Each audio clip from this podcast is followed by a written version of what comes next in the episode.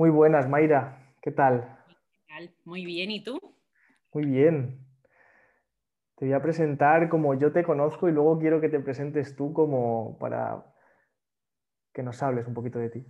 Bueno, yo conocí a Mayra en una formación de, de comunicación, entonces, bueno, tuvimos una conversación one-to-one -one porque queríamos mejorar los dos las habilidades comunicativas y bueno, dije, hostia, qué chica más guapa digo, bueno, no me voy a quedar con qué chica más guapa, que eso siempre es un poquito ahí superficial. Y a la hora de, transmitirnos, veía que, se abría mucho más, profundizaba en las cosas y, lo de chica guapa se quedaba completamente a un lado, ¿no? Entonces, yo quiero que conozcáis a Mayra como una persona es coach ontológico, ontológica, y una persona que se dedica mucho a la imagen también exterior, pero con una profundidad, una estética, una delicadeza muy curiosa. Yo quiero, Mayra, que nos cuentes quién eres tú para que te conozcan mejor de tu voz. Pues a ver, lo has dicho, lo has dicho bastante bien. Yo simplemente añadiría un poco que eh, el tema de la imagen, por ejemplo, en el que yo ayudo a las personas, me enfoco más en, la autoimagen, ¿no? en el autoconcepto que tenemos de nosotros mismos porque al final me he dado cuenta de que por mucha imagen que tengas, eh, que te sientas bien contigo mismo eh, no tiene nada que ver, ¿no? La imagen con el sentirte bien contigo. Entonces sí que es verdad que puede ayudar, pero, pero bueno, te encuentras muchas veces con chicas impresionantes, que es más, suele ser hasta el perfil que más problemas de autoestima tienen, porque están acostumbradas a que las comparen, a que no las escojan porque hay otra más guapa, porque hay otra... Entonces, bueno, pues dar ese toque de la imagen, claramente que cuidarla, como te tienes que cuidar a ti en todos los aspectos para tener un amor propio, eh, pero, pero también tienes que cuidar el cómo te ves, el, de verdad no poner el foco en cómo te ves, sino cómo, cómo te sientes, más bien. Entonces, bueno, digamos que ese es el enfoque que yo le doy a, a, a las personas cuando, cuando vienen a trabajar conmigo. ¿Y de dónde viene todo esto? ¿no? Es decir, pues te ha gustado, pues se nota que te gusta la imagen física, la imagen exterior, pero ¿de dónde viene esa profundidad de coach ontológico? Ah, ¿En qué, si se puede decir, ¿eh? se puede decir, en qué profundidad o en qué lodo, en qué pozo has estado? Porque al final yo sé que, estas cosas vienen de, de profundidades y luego las haces luz. Claro, eh, pues justamente yo creo que viene desde que soy pequeñita. Eh, en mi casa siempre me criaron como, ah, tú eres la guapa, tú eres eh, la que va a ser modelo, la que va a ser actriz, vas a salir en la tele, porque tú eres así, así. Bueno, a mí se me quedó en la cabeza y yo crecí pensando en soy la guapa, y todo el mundo me valora porque soy la guapa. Mi hermana era la inteligente, mi hermana era la buena y yo era pues la guapa y ya está. Entonces yo tenía que hacer algo con eso y, me hacía valer así, ¿no? Pues bueno, me iba a hacer sesiones de fotos, empecé a trabajar de modelo, empecé a cuidarme mucho mi cuerpo, empecé pues, no sé, a hacer todo lo posible porque la gente viera que, yo valía mucho, ¿no? Y esa era como mi única forma de, de ver mi valor. Y de repente te das cuenta de que, no, de que tú no eres eso, ¿no? Porque no te sientes como también, eh, no sé, yo no me sentía súper bien delante de, las cámaras, no era como, yo no sentía que, fuese lo que yo venía a hacer en este mundo. Además, como yo he sido siempre una persona muy sensible, es como que esto, eh, no sé, me venía a mis pensamientos, esto de no estoy cómoda, esto no, hay algo aquí que falla. Y, y empecé pues, a buscar un poco dentro de mí y me di cuenta de que quizás eso no lo generé yo, sino lo que me decían los demás, ¿no? Que muchas veces somos lo que los demás quieren que seamos y no lo que realmente somos. Y en ese momento yo he pasado un momento pues bastante heavy, muy similar a, este, ¿no? Eh, bueno, pues por una depresión, numerosas, numerosas cositas que me han hecho hoy, pues a lo mejor también ser la persona que quiero ser. Y bueno, mi pregunta es, que muchas veces se ve todo en redes sociales. Yo sé que eres, bueno, pues se te han dado muy bien las redes sociales, tienes 28 años, 27.000 seguidores y hay gente que seguramente pregunta, hostia, es que es una vida perfecta, es que lo tiene todo, es que todo el mundo la quiere, todo el mundo tal. ¿Cómo, cómo se queda ese mundo superficial junto a, esa plenitud de vida. Es decir, eh, ¿tiene algo que ver tener muchos seguidores, ser guapa con, una plenitud, con una vida plena? No, claramente yo, yo creo que es más, te aleja muchas veces de, eso, justamente, ¿no? Porque tienes que ser, pues eso, lo que te decía antes, ¿no? Lo que espera de ti la gente, parece que es lo que tienes que hacer y, no haces lo que, lo que realmente te apetecería hacer a ti en ese momento. Entonces, hubo un momento de mi vida en el que me dedicaba yo como mucho al deporte y estaba viviendo en Barcelona y me acuerdo, joder, en ese momento yo ponía toda mi vida, lo típico de, ah, estoy comiendo esto, venga, pues foto, ah, estoy yendo a tal evento, foto, em, me seco el pelo, foto, todo, todo era foto, todo era vídeo y, en ese momento me di cuenta de que yo no hacía las cosas porque quería. Me, vi en un momento eh, de hacer planes para que los demás vieran que estaba haciendo planes. Pero a mí me apetecía muchísimo quedarme en casa y no hacer nada. Eh, comer lo que me diese la gana, eh, hacer lo que me diese la... no me lo permitía porque los demás querían ver lo que yo estaba haciendo, ¿no? Aunque realmente más bien, más que ellos quisieran, yo quería que vieran eso, para sentirme valiosa otra vez, sentir que, que tenía ese valor que ellos me estaban dando. Y bueno, yo creo que eso es lo que le pasa mucho a la gente con las redes sociales con muchos seguidores, ¿no? que acaban siendo infelices viviendo la vida de otros. Volvemos a lo mismo de antes. Mm. Y cómo ahora mismo hay una corriente muy, muy grande, ¿no? De, que todo el mundo quiere tener, eh, ser youtuber o ser influencer para conseguir monetizar y se ven cantidades altísimas de los youtubers, de los influencers de 50.000 al mes, ganado gracias a, yo que sé, a MyProtein, MyProcis. Entonces, eh, ¿cómo ves tú o cómo ves tú de factible llegar ahí? Y ¿cómo ves tú factible llegar ahí? Luego te hago la siguiente pregunta que también es, es heavy. Eh, llegar a, ganar tanto dinero con, cuentas de YouTube y eh, yo lo veo factible según, bueno, pues creo que mucha de esta gente también ha escogido su don, sabe su don y lo sabe explotar muy bien, ¿no? Eh, lo veo factible si, realmente te gusta lo que haces o, lo veo factible si eres capaz de, renunciar a realmente lo que quieres por solo obtener esas cantidades y darle a la gente lo que quiere sin darte tú lo que tú quieres, ¿no? También lo veo factible así. Eh, se puede hacer de las dos formas. Mm, yo es que soy una persona que, que me gusta mucho la integridad, ¿no?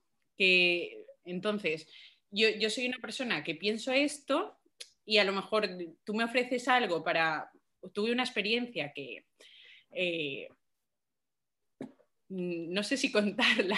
Cuéntala, esto, este podcast es... la voy a contar, no sé cómo se va a ver, pero la voy a contar. Con el tema de la integridad, ¿vale? Aquí nos gusta que se vea no fui íntegra conmigo misma. Dime. Aquí nos gusta que sea muy disruptivo o para lo bueno o para lo malo. No, no, sí. Bueno, pues lo voy a contar. Em, esto fue también cuando vivía en Barcelona. Yo acabo de llegar a Barcelona. Me acuerdo que fui a trabajar a Zara. Estaba trabajando en Zara eh, un mes. Según llegué, la verdad, al día siguiente había metido el currículum en, la web de Zara y me llamaron. Fue, fue estupendo. Entonces empecé a trabajar en Zara y de repente un día me llega un mensaje por Instagram, yo con, no sé, a lo mejor tendría 14.000 seguidores o 13.000. Un mensaje de un hombre que me dice, eh, me gustaría proponerte algo, un negocio que te va a hacer ganar mucho dinero. Claro, en ese momento dices tú, a ver, este que me ofrece. Y yo, pero ¿de qué se trata? No, es con la cuenta de Instagram, porque no sé qué, no sé cuánto. Yo dije, vale, venga, pues nos vemos. Yo ahí a lo loco, quedé con él, menos mal en un sitio céntrico. Nos vemos y, me cuentas. Entonces quedo con él, un hombre, 40 eh, años más o menos, italiano. Eh, y nada, me dice, mira, es que yo tengo una cuenta de un millón de seguidores, que ahora mismo la cuenta lo que es es una página con desnudos de mujeres, ¿vale? Y tiene este nombre. Pero yo voy a quitar todos esos desnudos, voy a quitar ese nombre, voy a poner el tuyo y empiezo a subir fotos tuyas normales, como si fueras una super influencer, y vamos a hablarle a las marcas.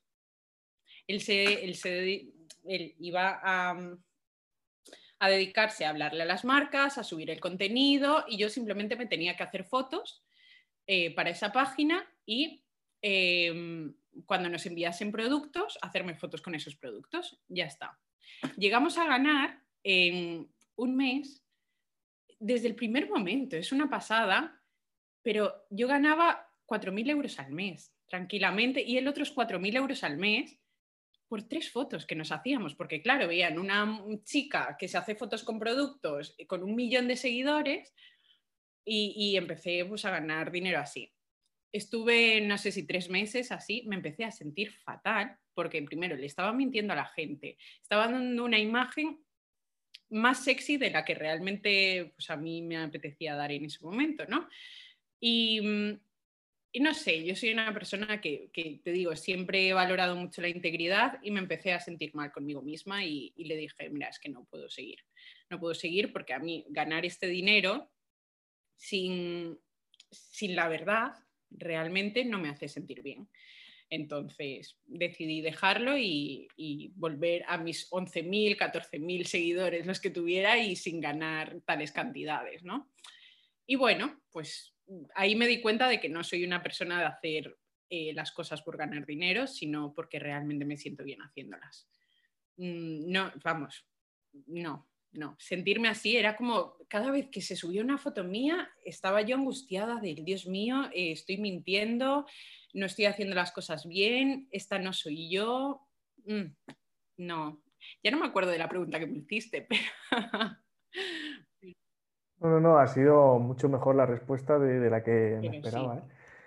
Porque aquí has dado, has dado mucha realidad, ¿no? Hablando de tu experiencia. Yo, entonces, pero ¿por qué ves mal? Al final, es, decir, es como eh, si una cuenta de Instagram, ¿no? Es como si tú pones un cartel en con un millón de seguidores, y es como pones un cartel en medio de, de Madrid y todo el mundo pasa y ve, esa foto, ¿no? Porque al final es un escaparate. ¿Tú te sentías mal, sobre todo por la imagen que tú estabas proyectando o porque esos seguidores no eran tuyos? Por todo. Yo me sentía mal por todo. No, no sé, no estaba siendo coherente con quién soy yo realmente, porque es que siempre he sido una persona muy sencilla, ¿no? Nunca le he dado como tanto valor al dinero, sino al sentirme bien. Y, mm, y no sé, sentía que me estaba vendiendo no me gusta venderme. Puede, me gusta vender mi, eh, mi trabajo, ¿no? Pero venderme a mí como persona no me gusta. Entonces yo me estaba sintiendo mal, no me estaba sintiendo a gusto y ya está, sea por la razón que sea. No me meto con quien lo hace, me parece perfecto, simplemente sí, si son capaces de, sentirse bien con ello. Yo no soy capaz, yo no sé. Claro que está al final a lo mejor del machaque, ¿no? Que, en tu infancia te han hecho con la belleza exterior y tú dices, pero qué coño, belleza exterior, yo no quiero estar eh, eh, eh, dando un servicio de belleza exterior, sino lo hago de belleza interior como coach ontológico y además pues te ayuda a esa estética, pero desde un punto más mm. profundo, ¿no? Sí, sí, sí. Sí, justamente eso. Yo creo que, que al final yo necesitaba dar de mí lo que, lo que yo soy y no lo que los demás quieren ver o lo que los demás ven. Esto, esto, ocurre muchísimo con las imágenes de marca. Por ejemplo, todo, mucha gente empieza a emprender ahora y luego no se, no se siente lleno por dentro, no saben quién son, mucha crisis de identidad, ¿no? Entonces, tú como coach ontológico a personas que emprenden o, chavales de 18 años o, bueno, o, o, personas que ya están en los 30, en los 40, que hay crisis de identidad, ¿Cómo haces que se reencuentren, se reconecten con ese niño interior y consigan tener una vida alineada conforme a sus valores? ¿Cómo llegas a eso? Eh, pues con el autoconocimiento, ¿no? Simplemente con, bueno, con tener conversaciones con ellos en las cuales ellos empiecen a verse quién son, porque, porque normalmente mm, no saben. Tú les preguntas quién eres, qué te gusta, qué es lo que te gusta hacer en tu tiempo libre y al final todos dicen ir al cine, eh, hacer deporte, y, pero no saben realmente con lo que disfrutan su pasión, ¿no? ¿no? No se dan cuenta. Y eso a mí me ha pasado también en algún momento de mi vida. Yo decía, ah, pues me gusta, no sé, pues, estar con mis amigos, ir de fiesta, pero no entraba en, eso que, te gusta hacer a ti cuando estás solo y, que harías todo el tiempo, ¿sabes? Eso no lo sabe mucha gente. Entonces, entrar un poco en, sobre todo en aprender a estar solo. Creo que ahí también encuentras mucha, mucha verdad, ¿no? El aprender a estar solo a mí me parece fundamental y, y, yo veo día a día que es lo que más le cuesta a la gente. Y este año nos, bueno, este año y el anterior nos está poniendo mucha prueba de esto. Que a ver si entramos. El otro día leí algo de que es posible que ahora estemos empezando a entrar en la nueva, la nueva era, era o algo así, en la nueva era o en la nueva no me acuerdo exactamente la palabra, pero como de la conciencia, ¿no? lo, leí en algún sitio o lo vi en un TikTok. es posible. Sí. Y sería estupendo, vamos, que todos pudiéramos comunicarnos de una forma más espiritual, ¿no? Sería, genial. Y ya que has abierto este tema, a nivel espiritual, eh, no sé si conoces la glándula pineal, ¿la conoces? Sí. ¿Cómo, ves de importante activar la glándula pineal en estos momentos de reconexión, de soledad, silencio? Eso es una. ¿Y eh, qué herramientas darías para activar esta glándula pineal? Que al final, bueno, sabemos que, que los niños la tienen súper activa, por eso son, sueñan mucho, imaginan mucho, crean mucho, y al final, pues toda la educación que hemos tenido nos ha ido sesgando eh, sin querer, porque al final venimos, seguramente sean patrones de la revolución industrial que querían humanos que trabajaran en una fábrica una hora, hicieran el mismo trabajo rutinario todo el día. Entonces la educación está creada, en mi opinión, que no tiene por qué ser la, buena, para que seamos humanos robots y, que entonces nuestra creatividad se va bueno, mermando muchísimo. Entonces, cómo activar esa glándula pineal, que es la que activa muchos procesos cognitivos, que al final llegas a conclusiones, a, una conexión brutal, como cuando meditas. Eh, ¿cómo, la activas tú? Em, yo esto, yo creo que, como dije antes, con la soledad, con el no hacer nada, con el sentirte, con... Em, a ver, ¿Cómo la, cómo la activo yo? Yo creo que sobre todo con la soledad. Em, soy una persona que, que, valoro mucho mi soledad, mis momentos de, mm, de, paz, ¿no? Y yo, bueno, tengo toda mi, mi, casa está con velas, con incienso, con todo lo que me conecte un poco con esa tranquilidad. Y, mm, y yo creo que eso, meditar, y meditar no es tampoco el quedarte sentado haciendo om, sino mismo cuando comes, ¿no? El, estar comiendo y, sentir los sabores, morder y sentir la textura de la comida, em, ir caminando por la calle y fijarte en los edificios, eh, fijarte, bueno, e, estas formas de meditar que no son las típicas que nos tienen eh, que nos hacen conocer ahora mismo. Y mm, yo creo que es eso, el dejarte sentir. Realmente no te sabría decir ahora otra forma más que el estar en paz. Sí. A ver, es brutal. Yo creo que es la forma, ¿no? No sé si hay otra forma, pero yo creo que es la forma. Y la última pregunta que siempre me gusta preguntaros a todos, yo sé que ya has cotilleado podcast anterior, a lo mejor en tu... ¿De cuál me hablas? Ah, vale. Es, ¿has vivido alguna experiencia paranormal, espiritual, eh, grotesca, que dé miedo? Por ejemplo, el, el, David Sobrino, la persona que estuvo anteriormente en el podcast, es que acojonaba. Yo me acojoné cuando me contó eso, ¿no? Entonces, Puede ser que no sea de acojone, puede ser de que un fajo de billete debajo del tal o que te hayan venido un montón de gente, no sé, como un amigo en, en Times Square que se pensaban que era Justin Bieber y le, le custodiaba, no sé, algo que algo heavy a nivel espiritual que te haya pasado. Pues mira, te voy a contar, a ver, mm, en mi familia, eh, yo soy colombiana, ¿vale? Yo me he criado en Galicia y en, Galicia, digo, me he criado en Galicia, pero he nacido en Colombia. Entonces, hasta los cinco años yo estuve allí y luego iba a visitar a mi padre hasta los 12 años, que, que fue cuando él murió, yo tenía 12 años, pero yo iba a visitarla. A mi padre le gustaba mucho el tema de, la brujería, la santería y todo esto, ¿vale? Que es un poco, tanto para lo bueno y a veces yo creo que un poco para lo malo también le gustaba, era así un poco, un poco oscuro. Y mm, me acuerdo que de pequeña nos hacía, em, tampoco, esto no da miedo, pero bueno, te lo cuento igualmente.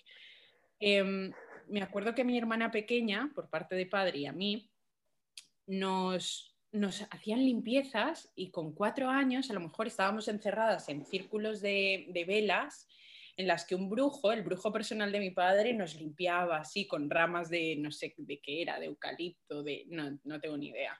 Nos limpiaban, nos leían como el pasado con, eh, en hogueras. Eh, a mí se me, se me caían los dientes y mi padre los cogía y los enterraba para no sé qué, bueno, cosas muy, muy raras.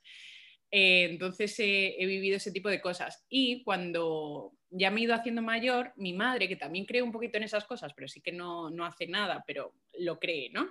Entonces nos ponían unas pulseras de protección y decían que, mm, que, bueno, pues que esas pulseras nos protegían y que había unos espíritus protegiéndonos con esas pulseras, ¿vale? Entonces un día estaba en, mi casa, tan tranquila, y mi hermana, que también llevaba la pulsera, eh, dice, ¡Ah! acabo de ver a dos personas por detrás del espejo, ¿no? Y, yo, como que dos personas por detrás del espejo, ya se estaba secando el pelo y que vi a dos personas pasar. Y yo, como que acabas de ver a dos personas, no hay nadie. Nos pusimos a mirar en toda la casa y nada. Y entonces Eh, mi hermana se lo cuenta a mi madre y le dice, es que eran así, así, porque logró verlas. Y resulta que dice mi madre, ah, sí, esos son los espíritus de los que nos están protegiendo con las pulseras, eh, que además son cubanos. Mi hermana los había descrito como pues, una chica y un chico eh, jóvenes, muy morenos, de, bueno, los describió de una forma que mi madre dijo, ah, sí, son, son los que nos protegen con el tema de las pulseras, porque esas pulseras vienen de Cuba. Imagínate, bueno, pues yo creo que es así como lo más que me asusté, ¿no? Y que ya pienso que siempre estoy rodeada de, de a lo mejor espíritus. Es, pero dices que no, pero es heavy lo que has contado, ¿eh? Claro, no, te imagínate, te imagínate. A ver, yo creo en todas estas cosas, así que... ¿Crees en Dios? Que tienes a alguien ahí a tu lado. sí, seguramente tenga alguien aquí a mi lado. Seguro. Pues ahora te voy a preguntar yo a ti. Bueno, no, te voy a preguntar yo a ti, hacerme, que te toca a ti hacerme una pregunta. De la que tú quieras, de lo que te apetezca. Vale, a ver. La verdad es que ayer la, estaba pensando, no me salía y dije, pues a ver qué me sale mañana, porque no, no fui capaz de pensar la pregunta, porque tampoco sabía muy bien por dónde íbamos a ir. Entonces, hablando del tema del valor que nos damos a nosotros mismos, eh, tú sufriste una depresión, por lo que sé. Em, ¿En qué momento, quién fue la persona, cuál fue el momento, qué pasó en tu vida para que tú dijeras, yo esto ya no. Eh, yo valgo mucho más y qué te hizo darte ese valor. Un momento, una, persona clave, un momento clave que, te, que te lanzara, ¿no?